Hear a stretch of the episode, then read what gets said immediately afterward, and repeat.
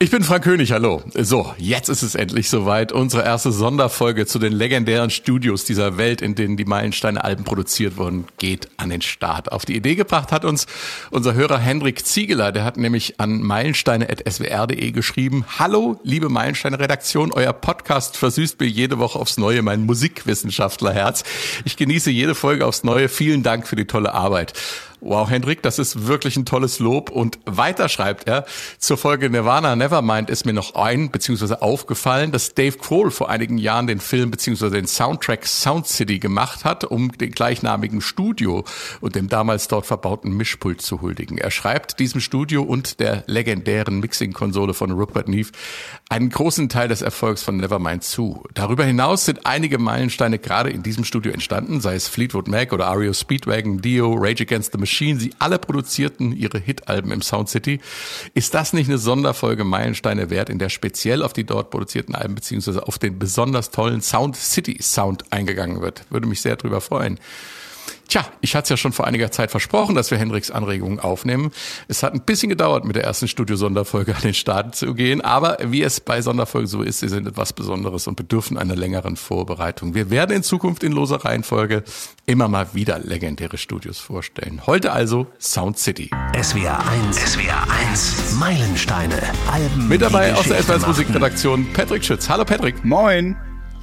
Und äh, wir haben uns große Fachkompetenz von außerhalb dazu geholt. Uli Schiller ist da. Er ist Managing Director, also Schulleiter des Abbey Road Institutes in Frankfurt am Main. Hallo Uli. Ja, hallo zusammen. Also Abbey Road Institute, das klingt ja natürlich nach Beatles und den Londoner Abbey Road Studios, die übrigens in der nächsten Sonderfolge dran sind. Wir planen mal Mitte oh, November ja. so ungefähr als Veröffentlichungsdatum. Aber zurück zu dir, Uli. Du bist leidenschaftlicher Gitarrist und Sound Engineer, also Ton Ingenieur, so steht's auf eurer Website. Erzähl uns von deinem Werdegang und was genau ist das Abbey Road Institute? Oh, nachdem ich jetzt fast 66 Jahre auf diesem Erdball bin, wäre es eine sehr lange Geschichte. Ich versuche mich kurz zu fassen. Angefangen hat es, angefangen hat es mit äh, zwölf Jahren mit dem Erlernen der Posaune. Zwei Jahre später kam Jimi Hendrix und die Posaune wurde ausgetauscht gegen eine Gitarre. Und äh, dann äh, war Musik eigentlich immer die Leidenschaft. Und äh, dann gab es dann irgendwann mal nach den üblichen äh, Schulwerdegängen dann das Studium der Elektrotechnik, Nachrichtentechnik und somit habe ich beide Welten verbinden können. Die Leidenschaft für die Musik und äh, auch die Technologie. Und äh, das hat mich dann äh, nach dem Studium in einige Studios gebracht, bin weltweit auch unterwegs gewesen, viele Dinge erlebt natürlich.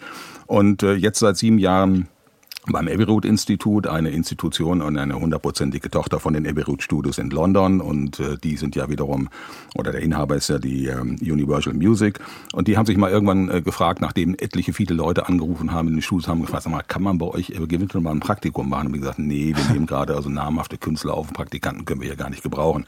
Und dann hat Universal gesagt, wenn die Nachfrage so groß ist, warum machen wir nicht mit den vielen Erfahrungen, die wir haben, ein eigenes Institut? Und das wurde dann im Jahre 2014 äh, geboren. Und äh, dann gibt's hier in Frankfurt so ein Abbey Road Institut, wo wir junge Leute ausbilden und Sound Engineering und Music Production anbieten. Und äh, der Schwerpunkt Klasse. liegt nicht auf der Technologie, sondern auf der Leidenschaft der Musik. Und das ist das, was uns alle antreibt. Technik hat nur eine Funktion, sie muss funktionieren. das ist schön gesagt. Das ist ja auch der Antrieb hier für unseren Podcast. Insofern passt das also super. Steigen wir mal rein ins Thema Sound City. Über 100 Alben sind dort aufgenommen worden. Viele wurden zu Meilensteinen und einige haben wir schon im Podcast besprochen. Tom Petty and the Heartbreakers mit Damn the Torpedoes zum Beispiel haben wir auch schon dabei gehabt. Sound City war sozusagen die Heimat von Tom Petty and the Heartbreakers. Hier, Refugee.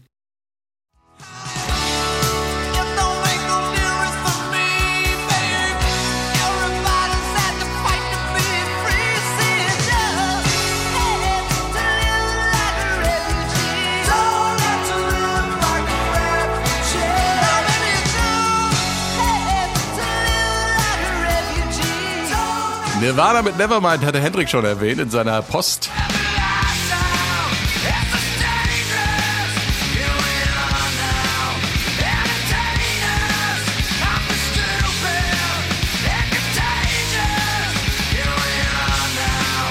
Smells Like Teen Spirit und Johnny Cash hat äh, Unchained aufgenommen dort und den hat man natürlich auch schon bei den Meilensteinen. Rusty Cage. I'm gonna break, I'm gonna break my I'm gonna break my rusty cage and run.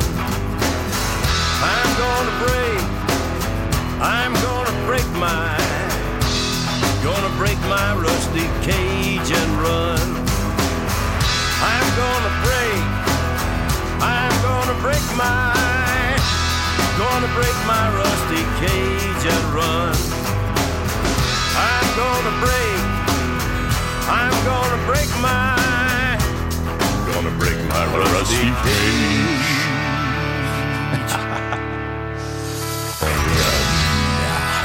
Wow, da läuft's mir kalt den Rücken runter. Fleetwood Mac waren oft zu Gast im Sound City. Ihr Album Fleetwood Mac, das erste in der Besetzung mit Stevie Nicks und Lindsey Buckingham, ist dort aufgenommen.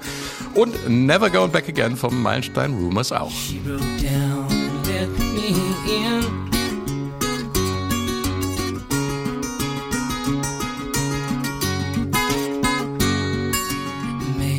See where I've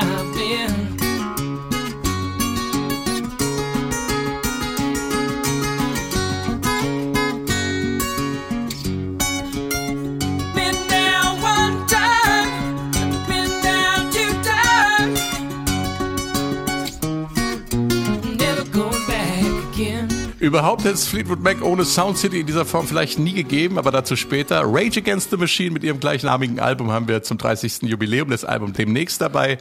Das zweite Album, welches in Sound City jemals aufgenommen wurde, war Neil Youngs After the Gold Rush.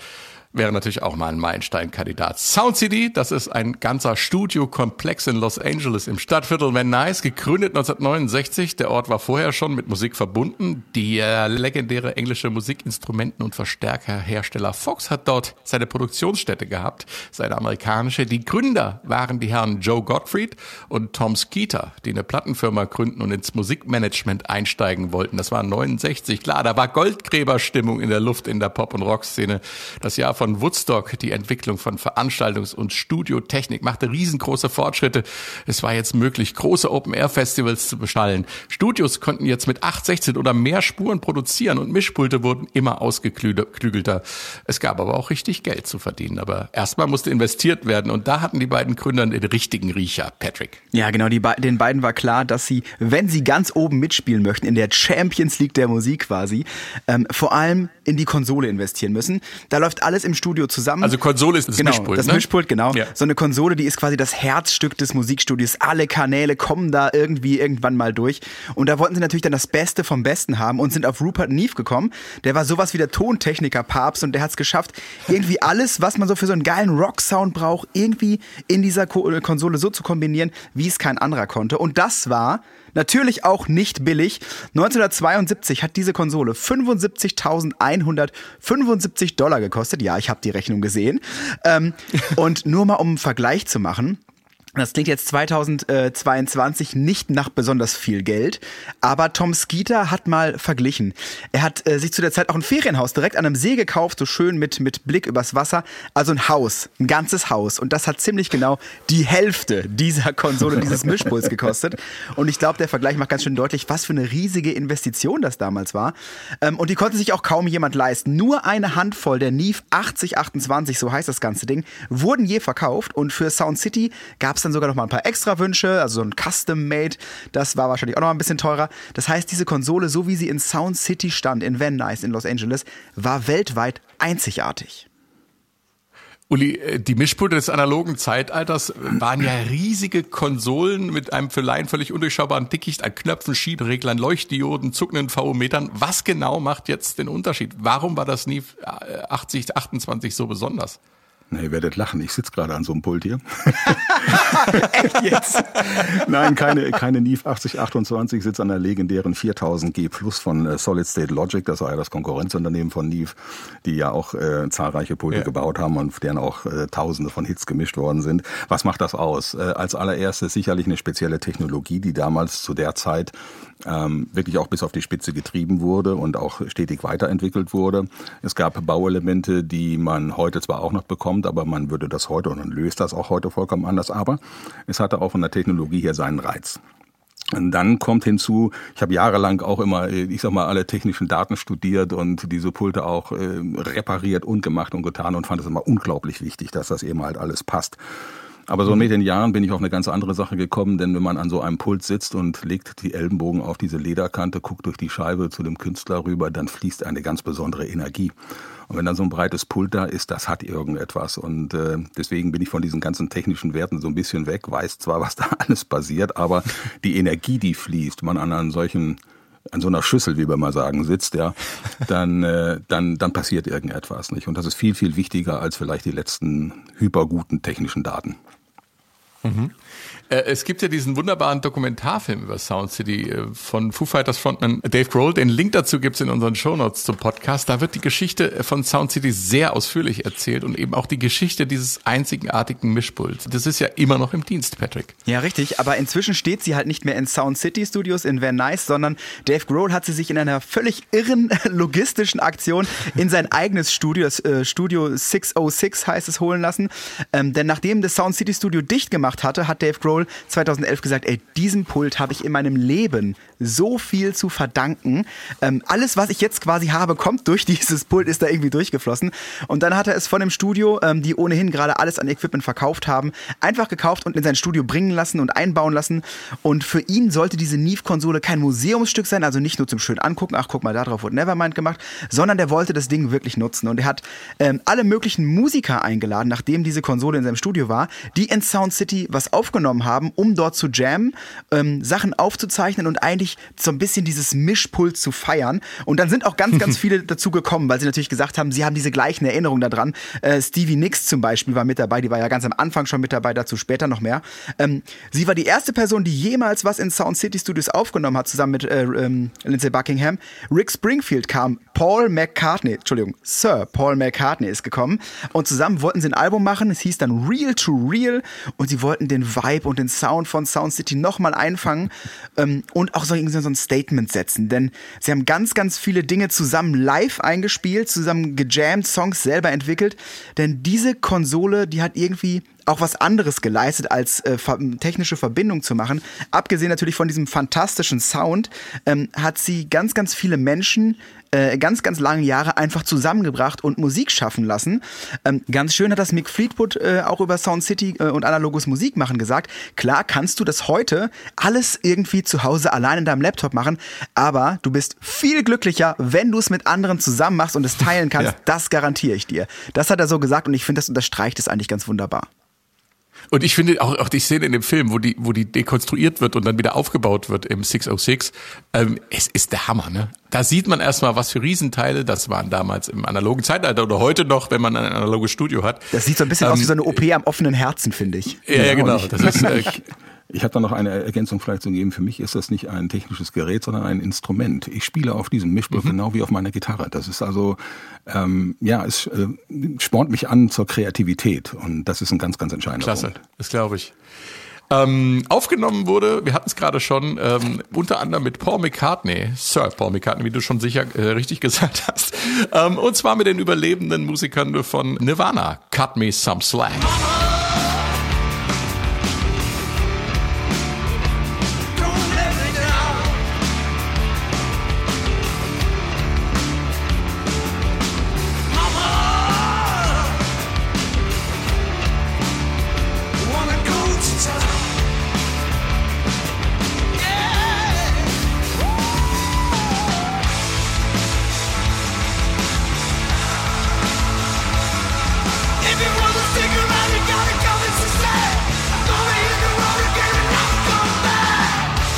Ja. Warum haben Paul McCartney und Dave Grohl nicht einfach eine gemeinsame Band? Ich find's großartig. Man weiß es nicht. Das ist großartig und es erinnert so ein bisschen äh, fast schon an die Abbey Road von den Beatles. So Paul McCartney richtig ordentlich am Schreien. Das ist äh, immer wieder ein Erlebnis. Cut me some slack heißt so deutsch etwa mach mal halblang oder in meiner hessischen Heimat würde man auch sagen halte mal den Ball flach. Paul McCartney zusammen mit den noch lebenden Nirvana-Mitgliedern im Studio 606 an der berühmten Neve-Konsole. Aber zurück zum Thema Sound City. Wenn man an Los Angeles denkt, dann äh, kommt einem oft der Hollywood-Glamour in den Sinn, Sunset Boulevard, Malibu, Santa Monica, der Laurel Canyon mit den dort lebenden Musiklegenden, ach herrlich. Und Sound City, das Studio, in dem die Rockstars ein- und ausgegangen sind, hat äh, von alledem eigentlich nichts, zumindest fördergründig. Es wird eher als unordentlich und muffig beschrieben, um es vorsichtig auszudrücken. Uli, du hast schon in vielen Studios gearbeitet. Was muss da zusammenkommen, damit aus einem Studio mit exzellenter Technik ein Ort wird, an dem Musikgeschichte geschrieben wird? Tja, das ist eine gute Frage. Also es muss einfach irgendwo auch ein Ort sein oder ein, ein, ein, ja, eine Location sein, die etwas Besonderes hat, die auch eine besondere Lage hat. Also ich habe zum Beispiel mal in einem Studio lange gearbeitet. Das lag in einem Waldstück und war ein altes Landgefängnis. Ja, und äh, das hatte natürlich mit den dicken Wänden und irgendwelchen Gittern vor den Fenstern einen ganz besonderen Charme. Und äh, wenn man über die Technologie spricht, dann beginnt ein Tonstudio natürlich mit der Raumakustik und mit der Bauakustik. Und die Raumakustik ist ganz wichtig, dass man mit bestimmten Elementen, die man natürlich auch physikalisch wunderbar berechnen kann, eine Umgebung schafft, in der man sich auch motiviert fühlt äh, zu arbeiten, in der man sich wohlfühlt, in der man auch imstande ist, lange zu arbeiten, ohne dass man gegebenenfalls müde wird. Da gibt es ja. bestimmte Technologien und das kann man auch so einrichten, ist eigentlich das Problem. Aber diese Atmosphäre ist einfach wichtig und da komme ich wieder auf diesen Begriff, den ich eingangs schon erwähnte, zurück, nämlich die fließende Energie. Ein Tonstuhl ist ein ganz besonderer Ort, an dem man zusammen schwitzt, an dem man zusammen aufnimmt und dem man etwas kreiert. Und das kann man sicher mit dem Computer zu Hause machen, hat den Rapper im Schrank, aber ähm, das hat nicht diese Atmosphäre, äh, wie das in einem Ort, der Namen, äh, namens Tonstudio ist. Ne? Hm.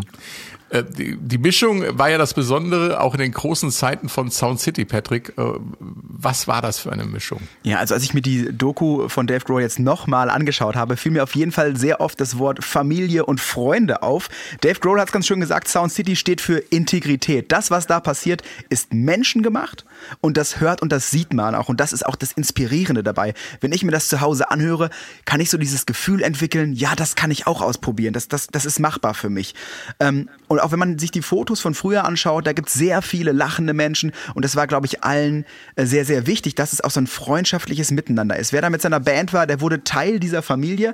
Äh, alle hingen irgendwie miteinander rum. Da kam dann auch mal einfach ein Musiker zum anderen ins Studio und hat geguckt, oh, was macht ihr denn so? Ähm, Stevie Nicks und Lindsay Buckingham, die haben sogar mal eine Zeit lang im direkten Umfeld des Studios gewohnt, weil sie kein Geld hatten und haben dann auch einfach andauernd da rumgehangen. Aber das war okay. Wer im Dunstkreis des Studios war, um den wurde sich halt gekümmert. Zum Beispiel von ähm, Paula und von Chevron, das waren die beiden äh, Studiomanagerinnen, die da so ein bisschen so, ich möchte jetzt nicht sagen Mädchen für alles waren, aber die haben äh, im Grunde genommen, die haben sich um alles gekümmert. Die haben äh, sich darum gekümmert, dass es den Leuten gut ging, dass es ordentlich war, dass die Termine gebucht waren. Die waren so die organisatorischen drumherum, die, die beiden Mamas des Studios vielleicht, wenn man das so sagen möchte. Ähm, und wer dort arbeiten wollte, der ist meistens ganz unten angefangen. Also der hat geputzt, der hat Aschenbecher geleert. Ja, in Studios wurde früher noch geraucht. Ich glaube, heute ist das anders. Äh, Staub gesaugt etc.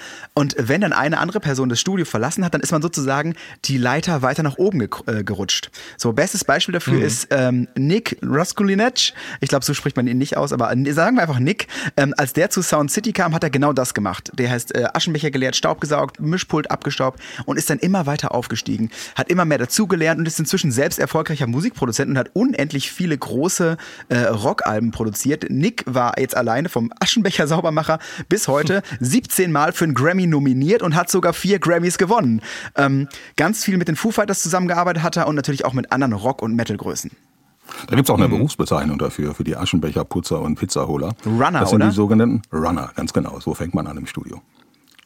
Okay, äh, die, die immer rumrennen müssen und die Dinge klären müssen, wenn genau. Aufnahmen laufen. Okay. Uli, kannst du dir vorstellen, warum gerade Bands aus härteren Gefilden im Sound City äh, sich so wohlgefühlt haben? Sind ja viele Metal-Alben und, und, und, und Crunch-Alben und sowas dort entstanden? Naja, ich meine, dieses äh, Studio wird ja nicht unbedingt in der heutigen Zeit einen Designpreis äh, gewinnen. Es äh, hat einfach irgendwie auch etwas Dreckiges gehabt, das muss man mal so sagen. Und äh, mhm. das hat, hat auch jeder Raum äh, dort eine gewisse Response gehabt. Man hat sich einfach wohlgefühlt. Und äh, insofern ist es ja auch so, wenn ein, wenn ein Drummer in den Raum kommt und, und spielt das Set an und dann gibt es eine gewisse Response. Nicht? Und dann äh, ist genauso mhm. wie die Geschichte, man, warum singt man gern unter der Dusche im Badezimmer? Nicht? Das hat äh, besondere Gründe, sicherlich physikalische Gründe. Man fühlt sich inspiriert. Und ich glaube, mhm. das ist ähm, gerade auch im Sound City durch einen großen Raum äh, hat man eine super Response und äh, kann verschiedene Mikrofontechniken einsetzen. Ich glaube, das hat alles dazu beigetragen. Es gibt ja auch so akustische Effekte, die nur schwer erklärbar sind. Also der äh, Produzent Rick Rubin hat mal gesagt, äh, dass Gitarren überall ziemlich gleich klingen, aber Schlagzeuge ändern sich von Raum zu Raum und der Sound bei Sound City gehörte zu den besten. Es gibt ja auch die Geschichte, dass äh, die Wand- und Fußbodenbelege im Hauptstudio nie getauscht wurden, aus Angst, der Trump-Sound könnte sich verschlechtern. Gibt es wirklich so akustische Effekte, die nicht in Gänze erklärbar sind? Die gibt es tatsächlich. Äh, Also wir haben auch hier, als wir das Studio konstruiert haben, darüber diskutiert, ob wir unseren äh, Fischgrätparkett, ob wir ihn lackieren oder nicht lackieren. Und das äh, ging auf jeden Fall gegen das Lackieren. Es äh, liegt hier also wirklich auch an, an der wie so schön heißt, geometrischen Raumakustik, dass man eben halt äh, bestimmte Reflexionen hat. Also das hat schon seinen Grund, aber oftmals äh, fragt man nicht danach, nach den physikalischen Gründen, sondern fühlt sich einfach durch den Raum äh, entsprechend äh, inspiriert. Was mich jetzt Und- interessiert, und, äh, kurz, darf ich kurz dazwischen grätschen?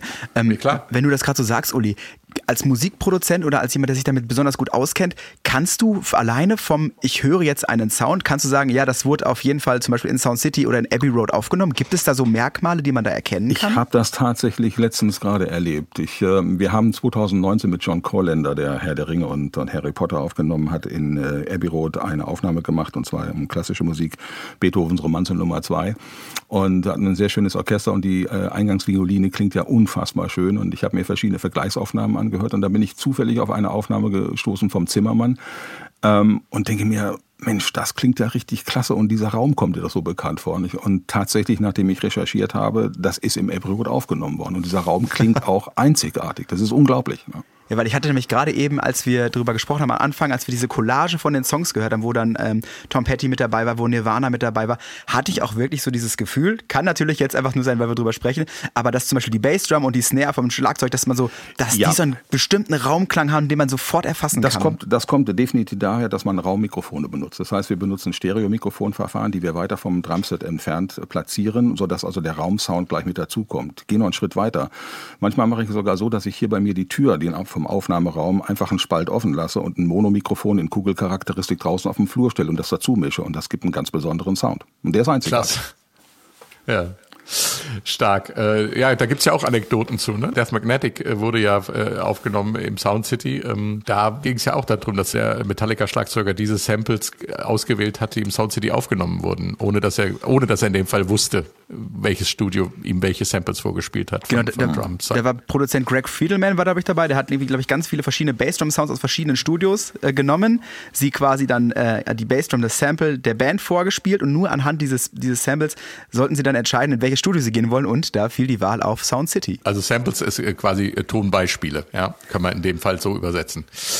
Bei über 100 aufgenommenen Alben gibt es natürlich unzählige Anekdoten, die wir gar nicht alle nur ansatzweise in dem Podcast erzählen können. Eine ist allerdings so entscheidend für den Fortgang der Musikgeschichte, dass sie hier erzählt werden muss. Ich hatte es eingangs bereits erwähnt, ohne Sound City hätte es Fleetwood Mac in der Form, in der wir sie heute kennen, nie gegeben und damit auch nicht Meilensteine wie Rumors oder Tango in the Night.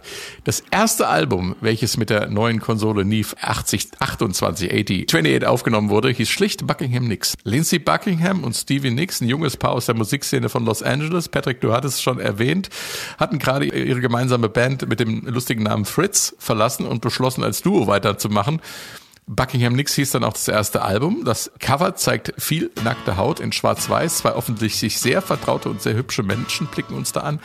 Die Musik dazu wurde 1973 im Sound City aufgenommen und das klang so.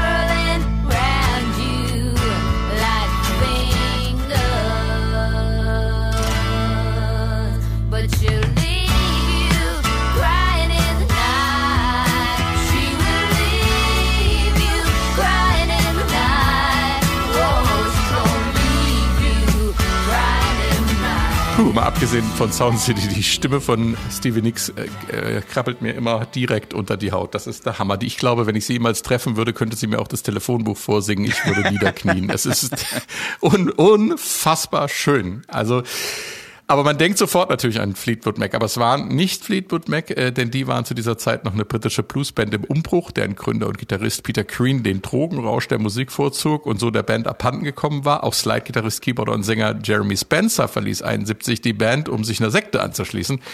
Das ist wirklich nur eine sehr verkürzte Darstellung der Ereignisse. Das äh, Buckingham Nicks Album verkaufte sich aber nicht besonders gut, aber in der Musikszene kam es super an und bei den Aufnahmen im Sound City war zufällig auch Fleetwood Mac ein paar Türen weiter am Werk und Mick Fleetwood hat dann einfach mal guten Tag gesagt, Patrick. Ja, Mick Fleetwood war in LA und suchte gerade quasi nach allem. Also du hast ja schon gesagt, seine Bandbesetzung, die bröckelte durchaus unter seinen Fingern weg und hatte ein paar Lücken und dabei suchte er gerade in LA auch nach einem Studio für sein neues Album und da ist er auf Sound City gestoßen, das zu dem Zeitpunkt ja noch einigermaßen neu war und noch nicht so wirklich äh, große Sachen veröffentlicht hatte. Das heißt, sie hatten keinen großen Namen, mit dem sie auftrumpfen konnten.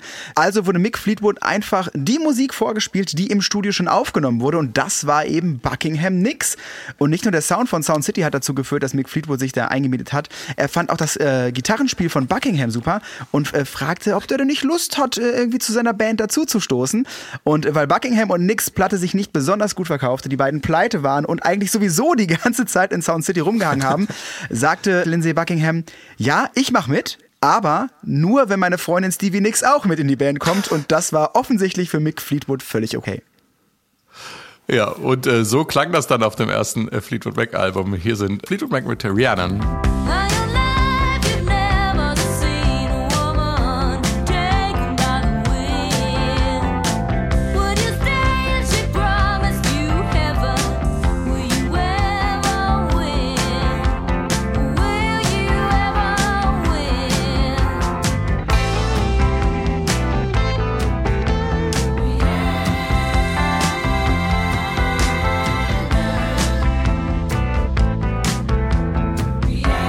Rhiannon von Fleetwood Mac aufgenommen im Sound City und aus einer ziemlich erfolgreichen, aber in Auflösung begriffenen britischen Bluesband wurden die Mainstream-Rocker der 70er Jahre, die man nun in erster Linie mit West Coast Music in Verbindung brachte, eben auch, weil sie in Los Angeles im Sound City aufgenommen hatten. Fleetwood Mac bis heute eine Legende, wohl dem, der sie noch in dieser Besetzung mit Lindsey Buckingham live sehen durfte. All die wirklich dramatischen und rührenden Geschichten um die beiden Meilensteine-Alben Rumors und Tango in the Night gibt's natürlich den entsprechenden Meilenstein der Podcasts. Lohnt sich reinzuhören. Wo wir gerade bei schicksalshaften Begegnungen sind, die Geschichte der Popmusik ist voll von diesen und im Nebenstudio war zufällig gerade der und der Geschichten. Also die Stones oder Eric Clapton gucken mal bei den Beatles rein oder umgekehrt David Bowie schaut bei Queen vorbei. Oft wird dann auch was Besonderes draus, wie zum Beispiel hier bei Fleetwood Mac. Uli, hast du schon mal äh, so einen ungeplanten magischen Moment im Studio erlebt? Hm, Ungeplant, ja, es gibt sicherlich äh, einige Begegnungen, die mir so in den letzten Jahren äh, vorgekommen sind. Vielleicht eine kleine Anekdote aus, ich meine, Anfang der 90er Jahre. Ich äh, arbeitete in den Mirage Studios in äh, Sydney in, in Australien. Und äh, zu Gast waren Lancaster Bombers, also äh, der Basser, der Alan Lancaster von Status Quo, nebst Schlagzeuger John Coughlin. Wir wollten zwei Songs aufnehmen von äh, den alten Status Quo, nämlich Pictures of Magic and Ice in the Sun. Und äh, ich baute also die hervorragenden Mikrofone, die in diesem Studio zur Verfügung waren, auf. Und dann sagte der Lancaster zu mir, nee, nee, nee, wir wollen ganz äh, herkömmliche Mikrofone von Shure haben, die SM57, das sind so Klassiker, die jeder Nerd kennt, kosten so 100 Dollar. Und ich sage, Moment mal, wir haben hier die super Dinger von AKG, Neumann, Schöps und weiß ich was. Äh, ihr wollt tatsächlich diese Mikrofone haben? Dann sagte ich, ja. Ne? Und zwar an der Hi-Hat, an den Toms, an den, äh, an den Becken, in der Bassdrum, überall SM57. Und wenn ich mir heute diese Aufnahme anhöre, die hat einfach dicke Eier. Das ist unglaublich, wie sie klingt. Und äh, nichts mit hochwertigem Mikrofon, sondern man arbeitet mit dem, was einem gegeben ist und ist kreativ mit den Werkzeugen, die einem zur Verfügung stehen. War eine ganz nette Anekdote. Ja, glaube ich. Äh, Patrick, die Geschichte Sound, der Sound City Studios ist ja eng mit der analogen Welt des Aufnehmens verbunden. Tonbandmaschinen, händisches Schneiden statt einfacher Loops am Computer, analoge Effekte statt Presets in Programmen wie äh, Pro Tools. Äh, die Zeit ist dann ja auch vorbei, dachte man jedenfalls. Ja, Ende der 80er kam dann die Zeit der, jetzt muss ich aufpassen, dass mir Uli nicht von der Seite reingrätscht und ich was Falsches erzähle. Nee, aber Ende der 80er Jahre kam dann erstmal so die Zeit der Digitalisierung, sag ich mal. Pro Tools kam und man konnte plötzlich mit dem Computer Dinge aufnehmen und Musik dort per Mausklick schneiden. Also nicht mehr mit der Rasierklinge am Schnitttisch und dann schön zusammenkleben. Und ganz ohne ein Tonband anzufassen war das alles möglich und der Siegeszug Einzug des Synthesizer und Drumcomputer, der kam noch dann dazu. Das zum einen hat den analogen Studios wie Sound City das schwer zugesetzt.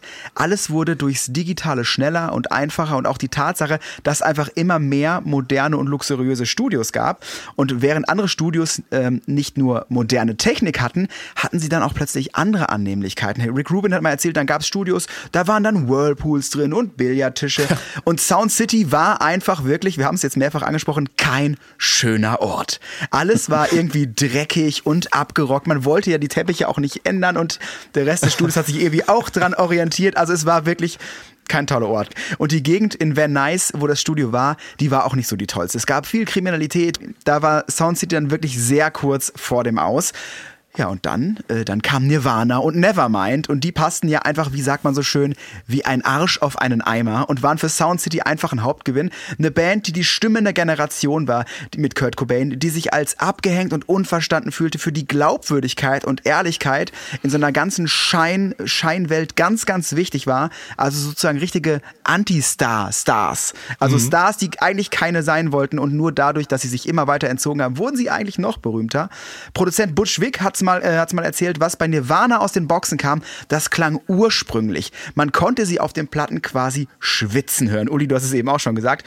Und auch Dave Grohl hat gesagt, das Wichtigste für sie als Band damals war, er war ja der Schlagzeuger von Nirvana, dass man verstanden hat, wie ehrlich alles ist und wie, wie wahr das alles war, was sie da, was sie da gesungen haben, was sie da gespielt haben, dass da nichts gefaked war. Das war für sie unglaublich wichtig.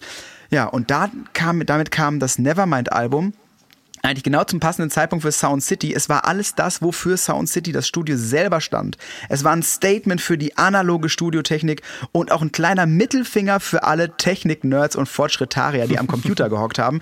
Und mit diesem Album haben sie mal eben das komplette Studio gerettet, sind in den Billboard-Charts, also den Albumcharts, den amerikanischen, auf Platz 1 gegangen und dabei waren sie gerade mal, ich glaube, 10 oder 15 Tage irgendwie im Studio. Und das hat dann natürlich auch andere Bands angezogen, die eine gleiche Grundeinstellung hatten wie Nirvana. Wir haben eben davon gesprochen, dass, dass sie kein Aushängeschild hatten. Das hatten sie dann schon längst und damit nochmal eins mehr. Denn Rage Against the Machine haben ihr Debütalbum zum Beispiel auch in Sound City aufgenommen. Und der Drummer hat erzählt, sie sind nur in dieses Studio gegangen, weil Nirvana da war.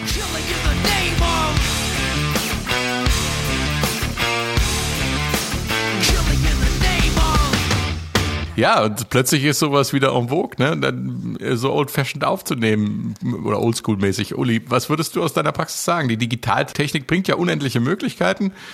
Und trotzdem hängen noch viele äh, dem analogen Zeitalter nach. Im Sound City Film wird sinngemäß gesagt, du brauchst ja nicht mehr wirklich was zu können, wenn du mit Pro Tools arbeitest, außer Pro Tools bedienen, also die Software bedienen können. Ganz so einfach ist aber sicher nicht, ne? Na, das ist ein riesiges, komplexes Thema, da könnte ich jetzt lange drüber Ja. referieren. Ähm, vielleicht nur so viel, vielleicht nur so viel. Äh, die Amerikaner gehen viel zurück äh, zu, zu analoger Technik, ähm, weil einfach diese berühmte Energie fließt. Ich selbst benutze auch in meinem, meinem Studio immer noch eine 24-Spur-Maschine in 2 Zoll Technik. Und da Drums aufzunehmen, da kommt so richtig was zurück, was einen richtig anmacht. Das ist schon klasse. Nicht? Auf der anderen Seite möchte ich Pro Tools nicht missen. Ne? Wir haben ja so viele Sprüche gehabt früher, nicht? We fix it in the mix, das war so in den 70er, 80er Jahren. Nicht? Und äh, dann kam irgendwann mal der Spruch, nicht? We fix it in the editing. Das heißt also, während des Aufnahmens wird gleichzeitig editiert und äh, vor allen Dingen Copy-Paste-Musik gemacht. Nicht? Wir haben den Refrain einmal Ja. gesungen, die Tonart wechselt sich nicht, also Copy-Paste, dann der zweite und dritte Refrain werden einfach dann eingefügt. Ne? Das ist Ja. Hexenwerk und ähm, ich bin kein Fan davon, muss ich ganz ehrlich sagen. Ja. Es ist ja im Grunde auch so, wie, wie du es vorhin meintest mit dem äh, mit, mit, mit Pro Tools, mit dieser ganzen Digitaltechnik, ähm, was du übers Mischpult gesagt hast, dass du es benutzt als Instrument. Ja. Und da gibt's ja auch Musiker wie zum Beispiel Trent Reznor von, von den Nine Inch Nails, der nutzt es auch nicht zum Faken, sondern der nutzt es als Instrument. Der legt da Halt drüber, um ganz neue Sounds zu kreieren. Und das finde ich ja, ist ja auch schon wieder legitim. Ja, absolut. Ne? Und das äh, macht auch immer wieder Spaß und äh, neigt dann zur, zur Kreativität. Und ich sage mal ganz deutlich, je mehr ich zur Verfügung habe, desto weniger bin ich kreativ. Wenn ich wenige Dinge nur habe, dann muss ich mir was überlegen, wie ich da was Gutes rausmache. Also ja. das fordert mich wesentlich mehr. Und deswegen, die jungen Leute heute haben ja- alles zur Verfügung. Sie haben alle Parameter dieser Ja. Welt, die sie kaum verstehen, aber sie benutzen es irgendwie und kriegen spielerisch etwas daraus. Wenn ich ein Gerät habe mit drei Knöpfen und kann es mir anfangs nicht leisten und hab's dann endlich, dann habe ich ein Jahr Zeit, alle drei Knöpfe zu studieren bis zum geht nicht mehr. Und dann kommt auch Kreativität bei raus. Ja. Wir haben ja gerade die, diese, diese Geschichte in der digitalen Welt, dass es manchmal eben nicht nur Kreativität kaputt macht, sondern geradezu einen auch blockiert. Also ich kenne das hier, äh, ganz simples Beispiel, ich habe zu Hause so zum Üben so ein Modeling-Amp, der kann alles. Aber ehrlich gesagt brauche ich eigentlich nur zwei, drei Sounds, die nach was klingen. Der Du meinst für eine Gitarre und einen Gitarrenamp. Genau, Gitarrenverstärker. Und der kann so viele Dinge, dass ich mich da manchmal drin verliere und überhaupt nicht mehr über das Wesentliche nachdenke. Und das ist, glaube ich, die Gefahr allgemein in der Digitaltechnik, dass, dass man sich äh, völlig verliert in den Möglichkeiten, die man hat, anstatt zu sagen, ich beschränke mich jetzt mal auf was und mache das richtig. Ne? Wenn du einen guten Sound haben willst mit einer Gitarre, dann benutze zehn Finger. Ja, ja, ja, genau, Sehr natürlich. Ja, ja, Linke Hand ja, und genau. rechte Hand an Anschlag und viele Gitarristen sagen auch immer, Menschenskind, den Amp muss ich jetzt unbedingt haben, diesen Verstärker muss ich haben, der hat einen ganz besonderen Sound, dann klinge ich wie, weiß ich was, dann spiel auch wie, meinetwegen Bon Jovi oder, oder Ja. Steve Lucas oder wer auch Ja. immer, nicht? denn das ist das Entscheidende, dass man linke und rechte Hand und die Finger trainiert. Der Sound mit dem Verstärker, das kommt von selbst. Jetzt noch eine Frage anschließend daran. Jetzt haben wir viel mehr Möglichkeiten als früher, als Hobbymusiker, als Profimusiker. Gibt es denn jetzt, Uli, die Frage geht jetzt direkt an dich, gibt es denn jetzt mehr bessere Musik als früher? Klares Nein. Ähm, ich denke, denke, dass das, was in der heutigen Zeit produziert wird, fast alles austauschbar ist und die Originalität fehlt mir definitiv. Also mit den steigenden Möglichkeiten sinkt meines Erachtens die Qualität der Musik. Das wird sicherlich in einigen Ohren jetzt erschüttern vorrufen, aber das ist mein, mein Standpunkt über die Jahre hinweg. Ja, leider ist das so. Ja, dem brauche ich eigentlich nichts mehr hinzuzufügen. Freuen wir uns darüber, dass es noch äh, weiterhin analoge Musik gibt, wie sie auch in Sound City produziert wird und dass so Leute wie Uli äh, dafür sorgen, dass auch Musik in Zukunft noch gut klingt, hoffentlich. Ich bemühe mich. Und ja. Leute ausgebildet werden, die, die das weitertragen können, oder? Da Ja. kann man doch froh sein. Ja, natürlich. Nicht? Und es ist immer wieder spannend zu sehen, dass es äh, noch junge Talente gibt, die richtig was drauf haben und wo ich manchmal, wenn ich ins Studio komme und die jungen Leute haben, sage ich wow, was ist das denn? Ne? Richtig klasse. Nicht? Und das macht Hoffnung. Ja. Und äh, wenn man eben auch lernt, die digitale Technik als Instrument zu verwenden und nicht als Spielzeug, dann äh, habe ich da auch keine Bedenken, dass das weiter. Genau, wenn man da näher reinguckt, die Dinge auch versteht und dann wirklich auch, ähm, ich sag mal, ohne Probleme benutzt. Nicht? Ist ja genauso, ich überlege ja auch nicht, was ich tun muss, wenn ich an einem Schaltwagen im Auto zwischen dem zweiten und dritten Gang die Kupplung trete. Darüber lege ich ja auch Ja. nicht nach, dass man die Sachen einfach dann wirklich sinnvoll und, äh, ich sag mal, professionell dann auch benutzt. Ne? Das war's schon wieder. Wir arbeiten schon in der kommenden Meilensteine Spezialfolge zu den Abbey Road Studios. Ist für November geplant, hatte ich ja schon gesagt. Ich sag danke fürs Zuhören. Danke an Patrick Schütz und Uli Schiller. Ich bin Frank König und tschüss. Ciao, ciao. Ciao, ciao, tschüss.